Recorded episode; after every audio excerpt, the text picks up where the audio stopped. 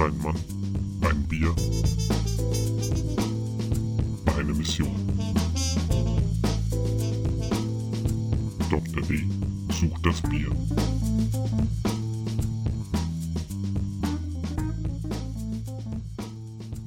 Hallo und herzlich willkommen zum aktuellen Bierstudio mit eurem Gastgeber Philipp Teiber. Heute ist der 1. Juni. Leider habe ich damit mein Ziel, immer am dritten Wochenende im Monat zu veröffentlichen, verpasst. Jetzt fragt sich natürlich, warum es so lange gedauert hat. Ähm, ja, das liegt einfach daran, dass ich zurzeit massiv uninspiriert bin. Natürlich kommt auch dazu, dass ich jetzt auch wieder unterwegs bin mein, meine Tätigkeit ist eben wieder voll losgegangen. Das heißt, ich bin sehr viel am Reisen. Aber grundsätzlich ist es auch einfach so, also ich muss zugeben, die letzte Zeit hat auch ein bisschen an mir Spuren hinterlassen. Es gibt so gut, es gab so gut wie keine guten Nachrichten. Natürlich hat man gesehen, die Leute halt zusammen.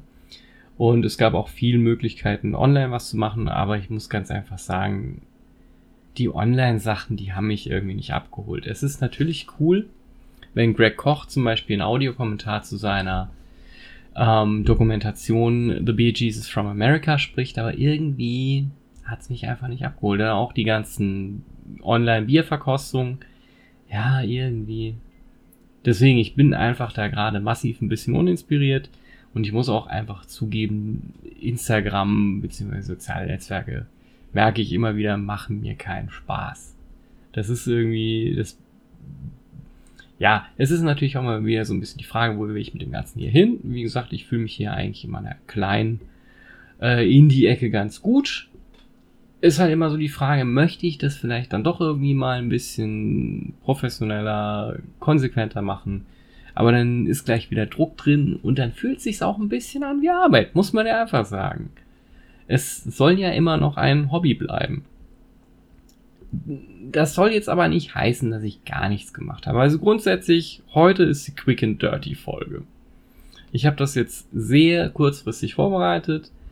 Für längerfristig habe ich mir aber auch was überlegt. Grundsätzlich ist bei mir beim Bier gerade so ein bisschen Luft raus. Muss ich ganz ehrlich zugeben. Wie gesagt, mit den ganzen Online-Sachen kann ich nicht, nichts abgewinnen. Und es ist einfach so, zum Bier gehört natürlich diese soziale Komponente dazu. Und die fehlt mir gerade. Um wenigstens die soziale Komponente auch wieder zu bekommen, wird es die nächste Zeit so sein. Ich habe mit verschiedenen Leuten gesprochen, die auch toll im Podcast auftauchen werden. Das heißt allerdings, dass die nächsten Sendungen wahrscheinlich wissenschaftlicher werden. Das heißt wahrscheinlich ziemlich sicher. Dabei sind dann aber auch Themen dabei. Wie funktioniert eigentlich unser Geruchssinn und der Geschmackssinn? Da komme ich her, damit werde ich anfangen. Und das werden wir dann eben einmal auf der Ebene, sage ich jetzt mal, wie sie jeder so kennt und schätzt, also auf der Ebene der Nase machen. Und aber dann werden wir auch noch wird es einen zweiten Teil geben, wo wir das Ganze eben im Gehirn mal uns genauer angucken. Dann habe ich noch einen Gast, der mit mir über Systembiologie und Auditory Decision Making sprechen wird. Und einen Gast, mit dem ich dann abseits der Biologie sprechen werde, und zwar über Spieletheorie. Ihr seht, das ist eine relativ bunte Mischung. Ähm, sagen wir es so. Da ich schon gut damit beschäftigt bin, wenn es einigermaßen läuft, eine Sendung im Monat zu halten, wird es denn wahrscheinlich auch so sein, dass es dann eben bei einer Sendung im Monat bleibt. Falls ich es schaffe, mache ich natürlich vielleicht dann noch was Kleines zum Thema Bier dazu. Muss ich jetzt einfach mal gucken. Wir werden sehen, wie es sich entwickelt. Aber so ist mal der Plan. Die nächste Zeit mehr Wissenschaft. Im Prinzip läute ich damit den Summer of Science ein. Was das Bier angeht, müssen wir mal gucken. Aber früher war ja auch der Sommer klassisch die Durststrecke zum Bierbrauen. Weil aufgrund des Klimas. Okay, aber kommen wir heute nochmal zum Bier. Wie gesagt, es ist die Quick and Dirty Folge. Und insofern passt es eigentlich ganz gut, dass wir heute über Mexican Lager sprechen werden. Ähm, ich bin ja zurzeit viel in Augsburg unterwegs und dort habe ich witzigerweise auch ein Mexican Lager gefunden, sozusagen.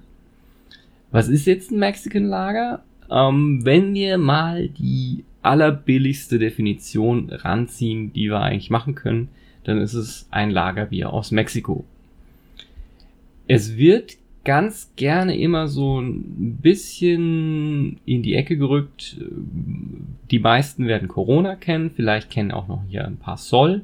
Das sind so die, sag mal, die beiden Sorten, die man unter Mexican Lager in Deutschland kennt, würde ich jetzt mal behaupten. Das sind dann eben Lagerbiere, die mit Mais auch gebraut wurden. Sogenannte Adjunktbiere und das ist, denke ich mal, so das, was die meisten Leute kennen. Gerne eben auch mal mit einer Limette im Flaschenhals. Aber hier haben wir schon mal das erste Problem, weil eigentlich sind diese beiden Definitionen nicht richtig. Bier und auch andere alkoholische Getränke haben an sich eine sehr lange Tradition in Mexiko. Die ersten ernstzunehmende Gehversuche im Brauwesen, also in Richtung Bier, würde ich mal sagen, waren circa 1821. Und zwar wurde das durch deutsche und österreichische Aussiedler gemacht. Das war, wenn ich mich richtig erinnere, auch kurz nach dem Unabhängigkeitskrieg. Es gab tatsächlich schon mal eine historisch verbriefte Brauerei 1542, die von einem Spanier gegründet wurde, aber das ist dann, also das verliert sich quasi in der Geschichte. Also da ist jetzt dann auch nichts Größeres bei rumgekommen, so wie es aussieht. Ähm, allgemein kann man schon mal sagen, wie wir ja auch gerade erwähnt hatten, die meisten werden Corona Soul kennen. Ich würde ihm auch sagen, bei den meisten würden, die meisten würden unter Mexican Lager eine Art Makrolager verstehen, also eben die großen. Strohgelb, leicht, cleaner Geschmack, äh, ich sage jetzt mal auf Englisch auch crisp, trocken im Abgang und, ka und kaum bitter. Das wird durch den Mais erreicht, weil der Mais wird einmal so durch heiße Walzen gedreht, dann haben wir eben also quasi Maisflocken, Dadurch verliert er eben auch Öle. Und die Kohlenhydrate, die durch den Mais kommen, das ist eben eine Geschichte, die fermentieren quasi komplett. Dadurch erreichen wir eine recht hohe Attenuierung und auch ein sehr trockenes Finish. Ja, so weit, so gut. Und äh, dann wäre natürlich auch die nächste Frage mal, was ist denn mit der Limette? Ähm, die Limette ist tatsächlich eine amerikanische Erfindung. Ich werde die Quelle dazu, die ich in einem anderen Artikel auch gefunden habe, dazu verlinken. Bei, also bei mir früher war eben das Gerücht im Prinzip, die Limette hat man gegen Krankheitserreger genommen, weil so ein Bier ja auch kaum Alkohol enthält und deswegen an sich nicht schon relativ steril ist. Ähm, eine andere Theorie war aber auch, ähm, das gerade beim Mexican Lager werden sehr gerne helle Flaschen verwendet und wenn ich ein Bier in einer hellen Flasche habe und natürlich gerade gerne im Licht, dann habe ich eben das Problem, dass sich der sogenannte Lichtgeschmack äh, entwickeln kann. Das ist dann eben so weit ich das immer mitbekommen habe, ist das ein Geschmack nach nasser Pappe. Es muss wohl auch relativ äh, skunky riechen. Ähm, insofern war das Gerücht, dass die Limette einfach dann auch gegen diesen Geschmack ist, dass man es wenigstens irgendwie noch trinken konnte. Aber tatsächlich ist es wohl eine reine Erfindung aus Amerika, dieser Brauch. In Mexiko selber kennt man ihn nicht. Während meiner Recherche, die relativ überschaubar war, muss ich ganz ehrlich zugeben, habe ich bei thefullpint.com einen sehr guten Übersichtsartikel gefunden, der an sich Mexican Lager nochmal in fünf verschiedene Typen einteilt. Fairerweise muss man sagen, es sind eigentlich mexikanische Biere, weil nicht alle davon sind Lager. Wir hatten einmal die Kategorie 1, ein Pale Lager mit, äh, mit Maisflocken. Also eben das prototypische Pale Lager, also eben, ja, so im Bereich EBC 5 bis 7, böse Zungen mögen sagen, pissgelb. Dann hätten wir ein Amberlager, also bernsteinfarbenes Lager mit Maisflocken in der Kategorie 2. Dann gibt es noch in der Kategorie 3 das Pale Lager mit Salz und Limette. Quasi anstatt der Limette im Flaschenhals. Diese Kategorie kommt allerdings im Artikel nicht gut weg. Ich muss auch ganz ehrlich sagen, ich finde es ein bisschen merkwürdig. Also, ist ganz klar, Bier mit Salz funktioniert, siehe Gose. Ähm, auch mit anderen Zitrusfrüchten, Orangenschale. Aber es ist halt immer so die Frage, wenn ich ein Basisbier habe, das relativ schlank und auch eben, ich sage jetzt mal bewusst äh, geschmacklich einfach gehalten ist, ob ich mir das dann halt nicht mit dem Salz und der Limette komplett übertünche. Und das scheint wohl, zumindest in, bei den Vertretern, die der Artikel nennt, bei den meisten so zu sein. Dann muss man ja auch immer fragen, okay, was wird denn zum Beispiel auch für die Limette genommen? Dann in der Kategorie 4 gibt's noch die sogenannten Mexican Craft Lagers, also halt eben Craft Beer aus Mexiko, die auch so ein bisschen wieder so, ich sag mal, die Urform des Lagers gehen, also ein Wiener Lager oder ein Münchner Lager, ein Münchner Hell sozusagen, weil das wohl die Urform des mexikanischen Bieres ist. Dann zu guter Letzt gibt's noch die Kategorie 5 und zwar ist das, sind das keine Lager. Und da haben wir dann zum Beispiel Sachen wie auch das Schokowesa von Stone, was eben von der mexikanischen heißen Schokolade inspiriert worden ist. So, und jetzt muss ich noch mal kurz in den Artikel gucken, weil ähm, das war einfach eine zu geile Beschreibung. Ähm, wo habe ich ihn denn?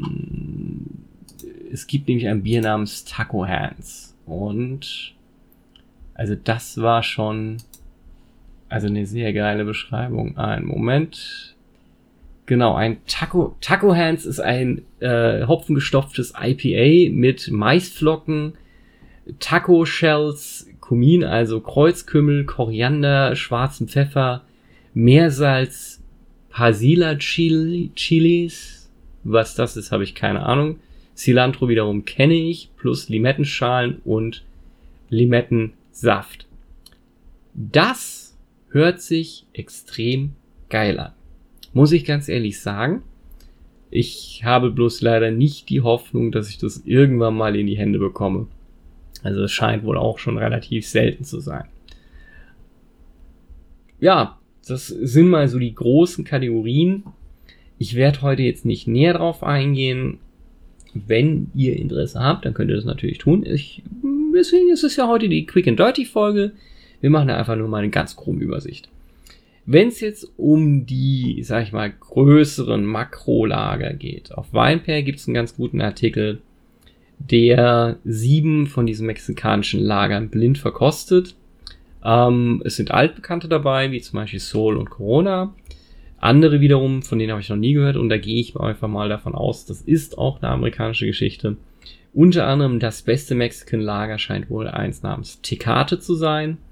Habe ich noch nie gehört, habe ich auch noch nie gesehen. Ähm, muss ich jetzt einfach erstmal so akzeptieren.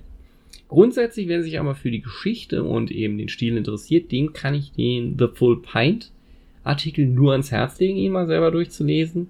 Also ist wirklich sehr, sehr geil geschrieben. Also gefällt mir sehr gut. Ich denke, ich werde mir auch mal die Seite genauer angucken. Ja, zu guter Letzt habe ich natürlich heute noch einen Vertreter dieser Kategorie für euch. Und zwar habe ich das Santa Muerte aus Augsburg. Von der Brauerei Augsburg. Und wenn ihr jetzt denkt, hat er sich versprochen? Nein, hat er nicht. Das Bier ist von der Brauerei Augsburg mit X, aus der Stadt Augsburg mit S. Ja, hört sich komisch an, ist aber so. Insofern, das steht jetzt gerade noch im Kühlschrank, das werde ich jetzt auch mal kurz holen und dann machen wir auch direkt weiter. So, da bin ich wieder. Wie gesagt, heute geht's um das Santa Muerte aus Augsburg. Und ja, ist in einer schönen Longneck-Flasche drin. Es ist eine durchsichtige Flasche. Dazu fällt mir auch bloß der Spruch ein. Wenn du Bier in der durchsichtigen, also in der hellen Flasche bekommst, dann hat sich der Marketing-Typ durchgesetzt, weil es ist, ich sage jetzt mal, nicht das Optimalste. Weil, wenn man die jetzt natürlich schön im Licht stellen lässt, es gibt zwar auch mittlerweile Beschichtung, für durchsichtige Flaschen, die den Lichtgeschmack verhindern sollen. Aber grundsätzlich muss man einfach sagen, ja, Braunglas ist da das Optimum, Grünglas ist noch okay, aber also Weißglas ist so das Schlechteste, was man machen kann. Tatsächlich erinnere ich mich, genau, das war auch in einem der Artikel, die ich gelesen habe, dass äh, man sich auch beschwert hat, also dass die meisten Mexican Lager aus der Flasche extrem muffig geschmeckt hätten. Gut, aber was habe ich hier? Es ist eine sehr schöne Longneck-Flasche, das muss ich schon sagen. Ganz klassischer äh, goldener Kronkorken. Schöne Coverart. Ähm, auch wenn ich ganz böse jetzt sagen muss, es wirkt ein bisschen bäuerisch naiv. Ja, aber es ist ähm, hauptsächlich wegen dem Schriftzug eigentlich meiner Meinung nach, weil ansonsten ist das echt schön gemacht. Santa Muerte eben halt die Schutzpatronin der Toten oder die tote Schutzpatronin, weiß jetzt nicht genau, wie die richtige Übersetzung ist. Ähm, haben wir natürlich ein quasi eine verhüllte marienähnliche Gestalt, die allerdings kein Gesicht hat, sondern einen Totenschädel mit einem Kreuz auf der Stirn, umgeben von Rosen. Ähm, man muss dazu sagen auch, es ist alles auf Spanisch. Also auch der Beschreibungstext hinten. Ähm, ja, typisch würde ich jetzt mal sagen, für Mexican, Mexican Lager ist es etwas unter 5% mit 4,8. Und ähm, ja, es enthält Mais.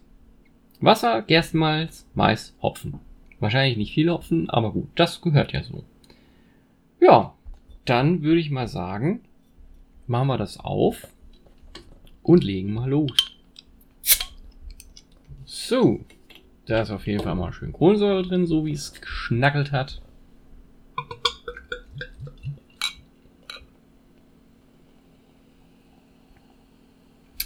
Okay, also farblich gesehen muss man wirklich sagen, es ist ja wirklich EBC 5, also fahlgelb, extrem klar. Das muss man dazu auch sagen. Der Mais, den man da drin hat, enthält natürlich mehr Stärke, beziehungsweise trägt mehr zum Kohlenhydrat in der Ma Kohlenhydratgehalt in der Maische bei und enthält fast keine Proteine. Deswegen trägt das auch zur Klarheit bei. Wobei man schon sagen muss, also es ist, eine Urinprobe könnte schöner nicht sein, aber dafür hat es eine sehr schöne, stabile Schaumkrone, kann man nichts sagen. Perlt auch sehr schön. Insofern würde ich mal sagen, nehmen wir mal eine Geruchsprobe. Erst wieder einordnen. Ich glaube, ich auch schon lange nicht mehr gesagt. Ja, äh, viel kommt nicht durch. Es riecht eben hauptsächlich malzig, wobei eben nicht so dieses typische Malz. Es ist eben, ich weiß jetzt nicht, ob ich es eine Fehlen, ein Fehlen nennen soll oder eine Komponente, die ich, ja, die sonst da ist. Ähm, ich würde die jetzt aber dem Mais zuschreiben. Wie gesagt, es ist, die riecht relativ schlank. Also Hopfenaromen ganz klar nicht rauszuriechen. Ja, dann würde ich mal sagen, nehmen wir einen Schluck, oder?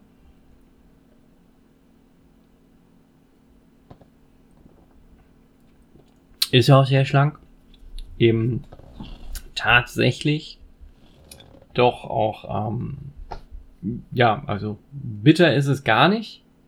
Also ich schmecke nichts raus. Das kann natürlich aber auch sein, da ich, dadurch, dass ich sehr gerne sehr bittere Biere trinke, dass das für mich einfach schon nicht mehr aus dem Grundrauschen rausgeht. Also man muss dazu sagen, es ist auch kühl, es ist aber nicht kalt. Also ja, also es könnte ein bisschen kälter sein. Muss ich ganz ehrlich sagen, dann fände ich es wahrscheinlich erfrischender. So ist es.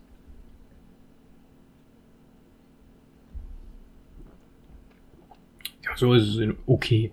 Aber es ist äh, weit von 8 Grad oder so entfernt. Wobei Profis trinken ja auf 20 Grad, insofern egal. ja, aber grundsätzlich ist es jetzt auch nicht viel rauszuholen.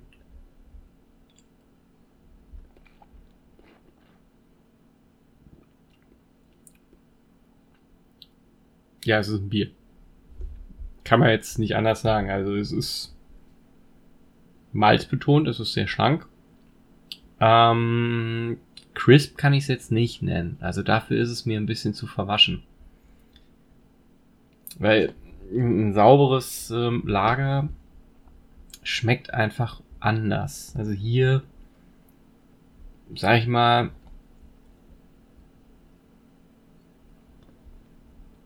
wir haben natürlich relativ schnell die Kohlensäure, aber es ist irgendwie so, es, es, es trägt sich halt immer so ein relativ süßer Geschmack bis nach hinten durch und wird dann halt eben auch nicht von irgendwie einer schönen Hopfenbittere abgeschlossen. Insofern ist ein ordentliches Bier, ist ein ordentliches Mexican Lager. Damit würde ich definitiv eine 3 von 5 vergeben. Ähm, ja, aber es ist jetzt nicht so, dass man dafür natürlich irgendwelche großartigen Geschmacksexplosionen erwarten darf. Man muss aber dazu sagen, ein ordentliches zu machen, da, das ist ähnlich wie beim Pilz. Es ist ein Stil, der wenig verzeiht. Insofern, also wir haben hier keine Fehlgeschmäcker oder auch Fehlaromen. Mir persönlich, ich fände es halt schöner, wenn es ein bisschen, ja, klarer wäre. Aber es ist kein schlechtes Bier. Definitiv nicht. Ja, mich, was, was mich ja noch total interessieren würde, aber leider sind meine Kontaktversuche bisher noch nicht auf Erfolg gestoßen. Mal schauen, ob ich das noch in den nächsten Wochen hinbekomme. Warum sich eine deutsche Brauerei entscheidet, einen Mexican Lager zu machen. Ähm, vor nicht allzu langer Zeit hat mich ein Kumpel mal gefragt, ob ich denn ein Mexican Lager kennen würde. Und mir fielen halt im Prinzip Corona ins Wohl ein. Und ähm, aber wo es dann auch so ans Craft Beer ging, musste ich ganz ehrlich zugeben, nee, ich kenne jetzt fast nichts. Ich bekam dann den Tipp, dass Motel äh, was gemacht hätte. Und wie gesagt, jetzt habe ich eben auch noch Santa Muerte gefunden. Aber grundsätzlich ist an sich in Deutschland nicht der Markt für Mexican Lager. Die Brauerei macht auch noch ein Pale Ale, das ist, ich sag mal, eine solide, ja, eine solide Entscheidung, weil das geht immer, aber Mexican Lager ist zwar ein Alleinstellungsmerkmal, aber ob das richtig sich groß verkauft, also, also jetzt auch, ich sag mal, regional, also überregional, was jetzt auch Augsburg angeht, würde mich interessieren. Kann ich mir allerdings nicht vorstellen. Naja. Ansonsten, was geht gerade noch zum Abschluss? Ich lese gerade das Buch Brula Gietti. Da geht es eben um unkonventionelle Biere, hauptsächlich Ales, die ohne oder mit minimalem Hopfen auskommen. Das ist von Jerome Zimmermann. Und also muss ich sagen, gefällt mir sehr, sehr gut. Also der kann im Gegensatz zu manchen anderen auch schreiben. Ist also wirklich sehr, sehr vergnüglich. Nun gut, Insofern, ich bin für heute durch. Da sind wir heute doch nochmal recht auch schlank in der Zeit geblieben. Ich hoffe, die Folge hat euch trotzdem gefallen. Wenn ja, wäre cool, wenn ihr vielleicht mal irgendwo eine Bewertung hinterlasst. Wenn nicht, dann lasst es halt. Ist mir auch egal. Aber es wäre schon schön. Ansonsten, wie gesagt, den Plan kennt ihr für die nächsten Wochen. Ich habe ja jetzt auch ein bisschen Druck, dass die nächste Folge wieder zum dritten Wochenende fertig wird. Ja, in diesem Sinne, bleibt gesund. Ich freue mich, wenn ihr auch das nächste Mal wieder einschaltet und dann sage ich wie immer Stay Thirsty und in diesem Sinne, ciao.